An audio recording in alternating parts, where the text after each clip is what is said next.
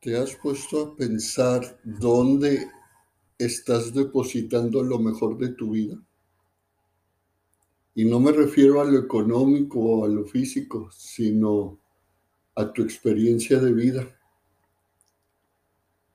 Lo mejor de la vida de cada uno, creo yo, y por eso estoy haciendo esta reflexión, está en los demás pero no en cualquiera, sino en aquellos a los que amas o te aman.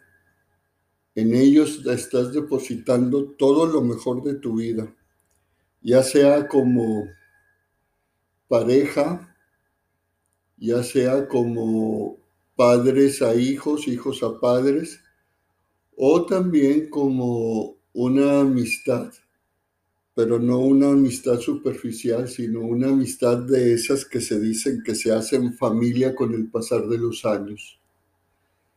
Con ellos estás depositando lo mejor de tu vida y solo basta que te pongas a pensar con quienes has disfrutado lo maravilloso que te ha pasado en tu vida. ¿Con quiénes? No es con cualquiera, a veces ni con el esposo o con los hijos tampoco. Es con aquellos con los cuales hay un lazo afectivo y un lazo afectivo de un amor sincero, no de un amor que vaya encaminado también a lo biológico, sino un amor que trascienda a lo biológico que trasciendan los criterios del mundo, de la psicología, de criterios de la sociedad, de que a veces juzga un amor que va más allá de lo acostumbrado. Ese es el depósito que hacemos a quienes les amamos. Sí, es donde depositamos nuestra mejor experiencia cuando te enamoraste por primera vez, ¿a quién se lo dijiste? No se lo dijiste a cualquiera. Cuando sabías que te iban a pedir para casarte, ¿a quién se lo dijiste?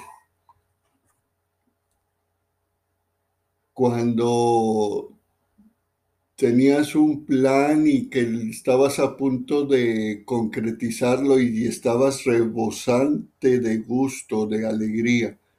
¿A quién se lo decías? ¿Se lo decías a cualquiera? ¿Verdad que no?